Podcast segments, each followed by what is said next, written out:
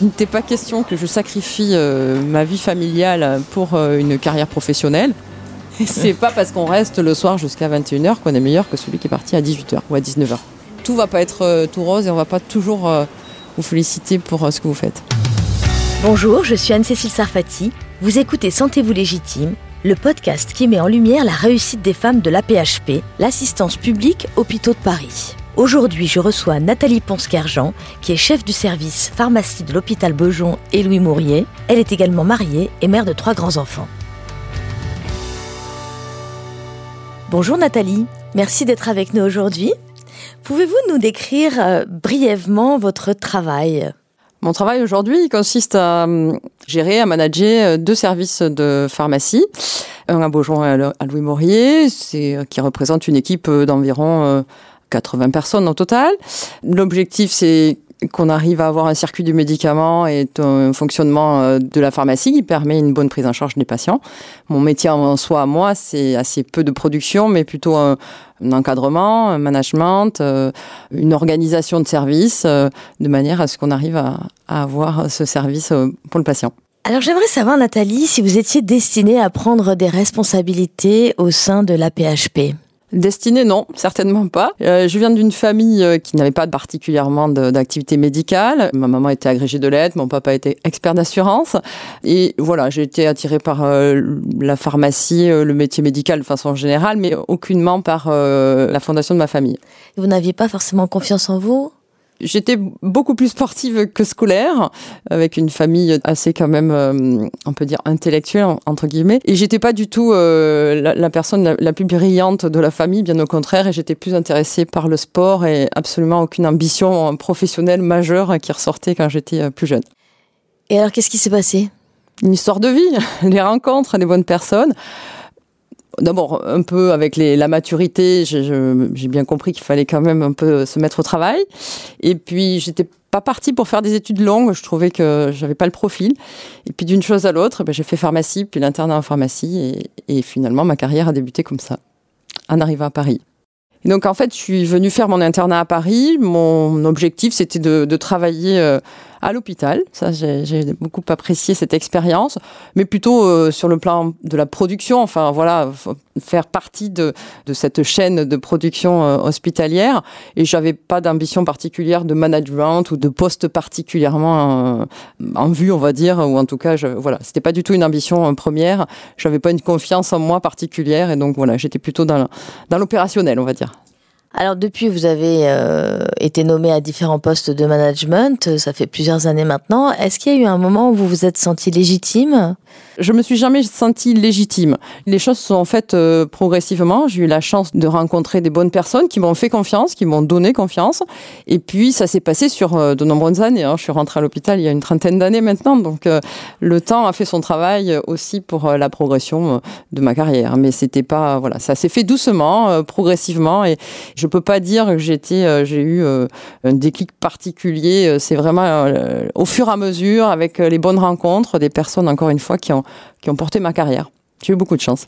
Et aussi en faisant, peut-être en faisant, bien sûr, parce que c'est une association tout ça, mais euh, bien sûr, je, je, l'ai fait, mais je l'ai fait toujours avec euh, avec conviction, avec plaisir. Je crois que ça c'est un mot important, le plaisir, rester euh, travailler avec plaisir, faire ce qu'on aime. On m'a souvent dit, toi c'est sympa parce que quand tu parles du métier, on voit que t'aimes ton métier. Oui, j'ai toujours aimé mon métier. Après, c'est comme partout, hein, il y a des moments plus faciles que d'autres, mais j'ai toujours été au travail avec beaucoup de d'envie de faire, de rencontrer. voilà, l'hôpital est un milieu qui évolue. On rencontre beaucoup beaucoup de de personnes différentes et c'est la richesse de, ce métier. C'est comme ça que j'y suis allée progressivement, on va dire. Alors le monde de la santé et l'hôpital en particulier est quand même réputé pour son sexisme. Est-ce que vous y avez été confronté? Alors, je dirais plutôt non. Moi, je pense que là aussi, hein, on, on, peut pas le nier. Ça, ça fait partie, comme euh, d'autres endroits d'ailleurs. Hein, mais j'ai pas de souvenir majeur en m'étant dit là, euh, vraiment, je, je pâtis du fait d'être une femme. Mais j'ai pas connu, enfin, j'ai pas la sensation d'avoir eu besoin beaucoup de lutter. Euh, peut-être que parfois j'ai eu quelques réflexions, j'ai fait soit du déni, soit du, du défi, mais les choses existent quand même, on ne peut pas le nier. En tout cas, ça vous a pas entravé dans votre vie professionnelle? Moi, non, ça m'a pas entravé dans ma vie professionnelle. Alors, j'ai pas de carrière universitaire. Alors, je sais peut-être un peu plus dur euh, quand on fait les, on va dire les, les, les, deux en parallèle, puisque ou les trois, si on considère la vie de famille euh, également là-dedans. Donc, euh, sa carrière hospitalière, la carrière universitaire et la carrière familiale, si je puis dire. moi, j'avais pas le versant universitaire. Je crois qu'à l'université, il faut aussi faire ses preuves à l'âge où on construit autre chose. Et en fait, moi, je n'ai pas cette partie-là. Donc, ça a peut-être été aussi un peu plus facile de, de ce fait-là. Sacrifier sa vie perso pour prendre des responsabilités, même pas en rêve. Alors Nathalie, est-ce que vous avez dû sacrifier votre vie perso pour prendre des responsabilités? Non, absolument pas. Ça, c'était un, principe. Il n'était pas question que je sacrifie euh, ma vie familiale pour euh, une carrière professionnelle si ça devait se faire, ma carrière se faisait en parallèle de ma vie euh, familiale. Quelqu'un qui réussit pour moi, c'est celui qui réussit euh, sur euh, tous les plans, professionnels, mais, mais surtout familial, en tout cas les deux. Et non, il n'était pas question que je sacrifie ma vie. J'ai eu des rythmes de travail qui ont évolué avec les années. Et donc j'ai eu trois filles assez rapprochées puisqu'elles ont. Vous avez trois filles Oui, j'ai trois filles. Trois filles qui ont, qui ont deux ans d'écart. Donc évidemment, vous pouvez imaginer que quand j'étais en début de carrière, voilà, j'ai été aussi occupée par ma vie de famille et alors j'ai adapté les choses, je crois que ça, ça, fait partie de, l'évolution. J'ai fait en sorte que les deux pans de ma vie arrivent à se construire euh, en parallèle.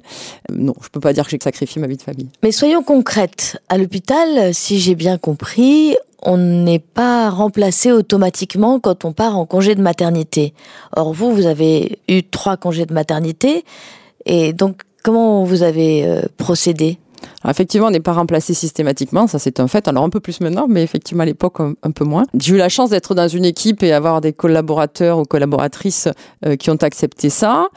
J'avais un chef qui était très tolérant, qui comprenait ça, des collègues qui euh, étaient en l'occurrence des femmes, qui avaient eu aussi ou qui allaient avoir une vie familiale. Et qui vous ont remplacé gentiment Oui, qui m'ont remplacé gentiment, sans aucune critique face à ça. C'est sûr que la troisième grossesse, on est un peu moins à l'aise.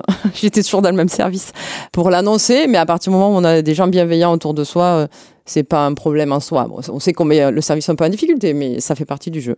Donc vous n'avez pas eu la culpabilité qu'ont certaines jeunes femmes qui se sentent coupables de d'imposer ça à leurs collègues parce que rien n'est prévu euh, pour le remplacement euh j'ai pas eu ça. Enfin, encore une fois, c'est voilà quand on va expliquer que euh, pour la troisième fois on va partir euh, six mois cette fois-ci, euh, c'est toujours un peu gênant vis-à-vis de l'équipe parce qu'on sait hein, pertinemment qu'on met un peu l'équipe en difficulté. Voilà, moi c'est de toute façon il n'y avait pas d'alternative. Soit on me prenait avec mes, grossesses et mes enfants, soit on m'expliquait qu'il fallait pas que je reste.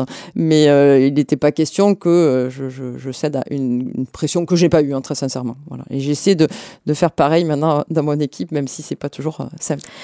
Alors si je calcule bien, en fait, euh, les responsabilités, vous les avez prises peut-être euh, un peu plus tard, c'est ça? Oui, tout à fait.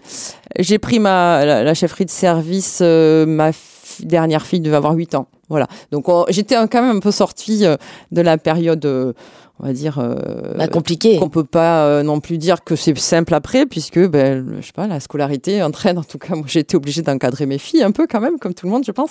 J'ai un mari qui travaille beaucoup donc euh, même s'il m'a aidé bien sûr mais voilà donc il y avait quand même le travail scolaire l'organisation donc ça ça demande quand même aussi de jongler un peu entre les deux. Mais c'est vrai que j'ai pas pris des responsabilités quand mes enfants avaient 2 3 ans quoi. Et vous pensez que c'est une des clés de votre parcours de la réussite de votre parcours? Le fait d'avoir commencé un peu plus tard? Oui. Probablement, oui. Quand les premières années euh, sont, sont, passées, on va dire qu'on a l'esprit un peu plus tranquille, euh, on est sorti un peu plus des nounous et des, et des horaires euh, compliqués de, de, fin de journée, mais c'est sûr que ça aide quand même. Mais, mais euh, être une femme, c'est aussi qu'il y a des enfants, d'autant plus, une famille en tout cas, c'est quand même organiser tout l'après. On commence notre deuxième vie en fin de journée, c'est pas faux, hein, voilà, ça on peut pas le nier. Alors aujourd'hui, vous managez des jeunes femmes. Est-ce qu'elles vivent les choses de la même façon que vous? Elles vivent euh, la même chose que moi, oui certainement, voire avec même peut-être un peu plus de pression. Enfin, je sais pas si c'est plus ou moins, mais en tout cas, l'attention euh, à l'hôpital, euh, enfin, on la connaît. Les équipes sont de plus en plus compliquées et, c'est vrai que la pharmacie est un métier qui a évolué et donc on, on, a on a des problèmes de recrutement comme partout, donc on joue un peu serré. Et les jeunes femmes qui sont aujourd'hui dans mon service et qui sont les unes après les autres enceintes et tant mieux pour elles et j'en suis ravie. Euh, j'espère d'abord qu'elles n'ont pas de, stress quand elles viennent me voir pour me dire qu'elles ont une, grossesse, mais je sais qu'elles se mettent, euh, enfin voilà, qu'il y, a un peu de pression face à ça, parce que euh, quelque part, elles savent que le, service va être un peu en difficulté parce qu'on a du mal. Alors, on a, possibilité de recruter pour remplacer maintenant, mais on a du mal à recruter. Donc, de toute façon, on arrive au même point que les congés maternes, globalement, sont assez peu remplacés eh bien, moi, ce que je leur dis, c'est qu'il faut qu'elles vivent leur vie, qu'elles prennent ce, temps de vie magnifique euh, pour elles et qu'on se débrouillera toujours et que surtout, il ne faut pas culpabiliser de faire sa maternité. Alors, votre génération de soignants, elle comptait pas ses heures.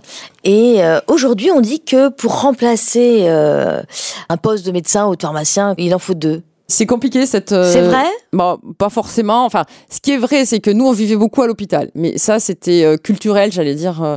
c'est plus vrai sur la partie des internes. Je trouve nous, quand on était interne, effectivement, on vivait à l'hôpital, on faisait de nombreuses gardes, il n'y a pas de repos de sécurité. Bon, voilà, ça fait un peu vieux, mais et donc notre vie était à l'hôpital. C'est plus le cas. les internes, ils, rentrent, ils s'en vont, et voilà, c'est comme ça. Hein. C'est mieux, non? Bah, je pense que c'est un équilibre, effectivement. voilà. Après, euh, on n'était pas malheureux, mais euh, mais on vivait comme ça. C'est un fait, c'est sociétal, et, il y a aucun reproche dans, dans ses propos. Ils s'organisent différemment, et c'est oui, c'est plutôt mieux. Je pense qu'il y a eu des excès, donc euh, c'est pareil. Hein, l'équilibre entre les deux, la balance, il faut trouver l'équilibre. Quant à mes collaboratrices et collaborateurs, je peux pas dire que il faudra deux personnes pour ou une personne et demie pour me remplacer. J'ai des collaboratrices et collaborateurs qui travaillent beaucoup, et puis l'objectif, encore une fois d'abord, moi j'ai un principe, c'est pas avec le nombre d'heures qu'on voit la qualité des gens. C'est quand même, oui, c'est pas parce qu'on reste le soir jusqu'à 21h qu'on est meilleur que celui qui est parti à 18h ou à 19h.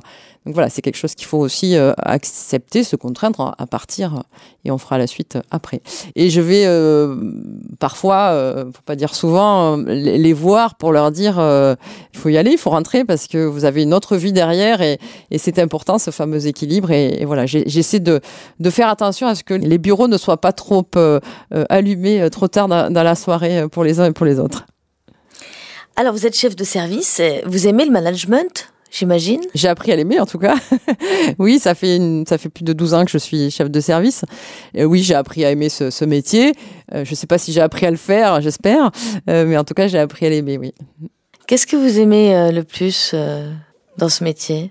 Ce que j'aime, c'est donner une dynamique au service, faire des projets, euh, passer les obstacles, parce que Dieu sait que, que l'on en a, essayer de trouver des solutions, de faire en sorte que mes collaborateurs soient bien dans leur service, dans leur activité. C'est pas toujours facile, hein, on a bien sûr nos difficultés. Voilà, c'est essayer de porter une équipe, euh, porter des projets, euh, faire en sorte que voilà, on avance tous ensemble dans un esprit collectif. C'est pas toujours facile.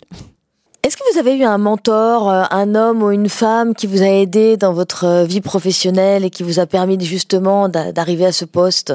Ah oui, clairement.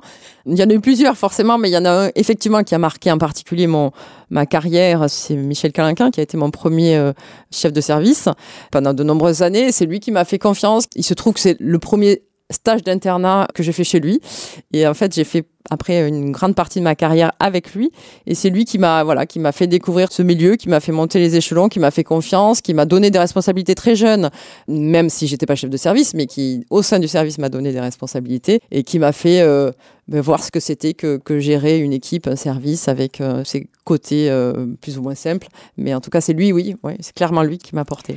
Alors j'imagine qu'il n'est pas le seul à vous avoir aidé dans votre vie professionnelle. Vous vous êtes appuyé sur un réseau et puis vous aviez trois filles en même temps vous travaillez, vous aviez un mari qui vous aidait pas beaucoup, si j'ai bien compris. Qui travaille beaucoup. qui travaille beaucoup, mais qui du coup euh, peut-être était moins investi à la maison. Alors du coup, comment vous avez fait pour faire votre réseau? Parce qu'en général, le temps du réseau, c'est le temps qui est sacrifié oui, dans la vie professionnelle des femmes. D'abord, ça a pris quelques années quand même. Hein. Ça se fait pas du jour au lendemain. J'avais aussi la chance d'avoir euh, une famille euh, qui m'appuyait, hein, que ce soit mes parents, mes beaux-parents, qui me permettaient de gérer mes enfants quand, par exemple, je partais en congrès. Les congrès, c'est parfois ça a une mauvaise presse, mais ça permet de rencontrer aussi euh, d'autres collègues, euh, d'autres personnes du métier, de partager, euh, de voir comment ça se passe ailleurs. Et ça, ça a été pour moi une, une richesse importante dans ma carrière. Parler avec d'autres, sortir de son environnement quotidien. Alors à votre tour maintenant de jouer les mentors, quels conseils vous donneriez aux jeunes femmes en fait qui hésitent devant les responsabilités? Il y a peu de temps, il y a quelques années, j'ai poussé une adjointe de mon service à prendre une chefferie de service à Bichat. Et donc, j'ai été confrontée au fait qu'il fallait que je convainque que c'était une bonne idée de, prendre un poste qui n'était pas facile, euh, dans des conditions compliquées. Une jeune femme, une jeune maman, euh, qui avait, euh, pour le coup, des enfants euh, plus jeunes que moi à l'époque. J'ai essayé de lui dire que, bah, on changeait de métier, ça c'est sûr. Il faut se rendre à l'évidence qu'on va perdre la partie plutôt pratico-pratique. Et ça, j'ai essayé de lui expliquer, de lui dire, faire évoluer une équipe, arriver à des projets, et puis des choses plus compliquées où vous portez un peu le service. Et donc, quand vous avez des responsabilités, c'est aussi un peu normal qu'on vous, vous reproche quand ça va pas ou qu'on vous fasse des critiques parce que les choses n'avancent pas aussi vite euh, qu'on le souhaiterait ou parce que on n'arrive pas à ceci, à cela. Ça, il faut un peu se blinder. C'est quelque chose que j'ai essayé de dire à ma collègue qui est, qui partie prendre une chefferie. Il faut aussi se blinder parce que c'est pas tous les jours euh, qu'on a des remerciements ou des bravos. Et bon, on n'est pas là pour ça, certes, mais il faut accepter les reproches. Et il faut aussi les utiliser pour progresser. Mais bon, c'est pas toujours très plaisant. En tout cas, c'est pas toujours facile. Tout va pas être euh, tout rose et on va pas toujours euh, vous féliciter pour ce que vous faites. Être chef, c'est s'éloigner du terrain, donc des patients, pour ne gérer que des ennuis. Je voudrais vous faire réagir euh, sur gérer que des ennuis. Vous en avez un peu parlé, mais est-ce qu'il y a une face agréable à gérer que des ennuis? C'est quand on arrive à les passer, à passer les obstacles en fait. Donc oui, on gère des ennuis. C'est sûr que ça, c'est un peu le, quotidien. C'est encore une fois l'objet du poste. Mais il y a aussi des, moments où on, est satisfait, des joies bien sûr, parce qu'on est arrivé à faire quelque chose, on est arrivé à construire, on est arrivé à, euh, faire des projets.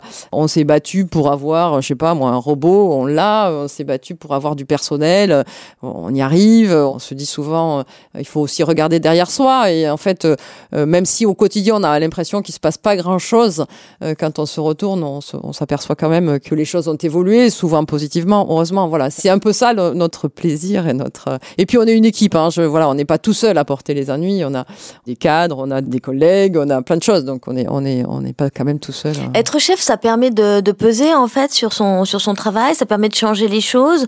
Est-ce que vous avez l'impression que euh, les femmes euh, en responsabilité apportent quelque chose à l'hôpital?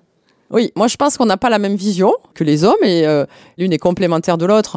C'est intéressant d'avoir un binôme parce que c'est quoi un binôme Un binôme homme-femme par exemple. Euh, prochainement, on va renouveler euh, certaines responsabilités pour au sein des groupes hospitaliers et on pousse de plus en plus à ce que ces prises de responsabilité soient faites en binôme. Et un binôme mixte. Et je trouve que c'est intéressant parce qu'on n'a pas forcément la même vision des choses. Au-delà du fait que ça permet aussi à des femmes de prendre des responsabilités qu'elles auraient peut-être pas osé prendre, mais il faut pas prendre des responsabilités parce qu'on est une femme. Hein. Moi, je lutte contre ça. Il faut pas. Moi, j'espère que je suis pas arrivée parce que je suis une femme. Ça m'a pas servi, pas desservi, j'en sais rien, mais en tout cas, euh, c'est pas parce qu'on est une femme qu'on prend des responsabilités, mais le fait d'avoir des binômes aussi aide à passer le cap. Et du coup on s'enrichit de l'expérience euh, de l'un de l'autre de la vision de l'homme quand on est une femme de la femme quand on est un homme. C'est une richesse. Alors justement, est-ce que vous faites un lien en fait entre l'égalité professionnelle, puisque au fond cette histoire de binôme, ça consacre une forme d'égalité professionnelle entre les femmes et les hommes, et la réduction euh, du stress dans les équipes, le bien-être au travail? J'allais dire, on est un peu jeune sur le, sur l'exercice, donc je sais pas si c'est le cas, mais J'aurais tendance à dire, mais l'expérience nous le dira peut-être, que le fait d'avoir euh, des binômes euh, mixtes euh, permet d'aborder les choses différemment et donc peut-être aussi d'expliquer et de, de gérer différemment. Mais ça, ça c'est un peu l'expérience qu'il nous le dira.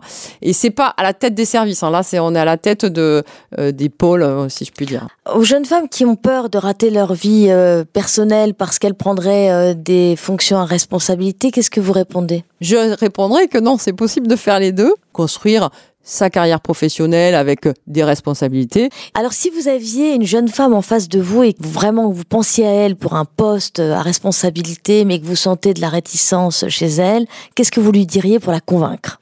C'est un challenge, mais que c'est un challenge complètement relevable et ça apporte euh, plein de choses de, de, prendre des responsabilités, même si parfois c'est pas simple. Il y a aussi euh, des grands moments de partage, de réussite. Globalement, si je fais un bilan, moi personnellement, j'ai 54 ans. Voilà, on peut peut-être commencer à se retourner et regarder ce qui s'est passé.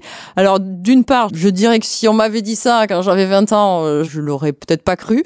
Globalement, euh, c'est cette prise de responsabilité avec initialement la construction d'une carrière classique, on va dire. Je crois que je me suis enrichie de ma carrière.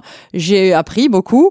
À l'âge où maintenant les enfants sont, sont plus grands et sont plus autonomes, pouvoir euh, accéder à, des, des, postes différents. Euh, c'est parce que je me suis aussi engagée dans cette carrière à, quand on m'en a donné l'opportunité qu'aujourd'hui j'ai un poste qui me permet au quotidien de faire euh, plein de choses différentes et qui m'épanouit encore maintenant.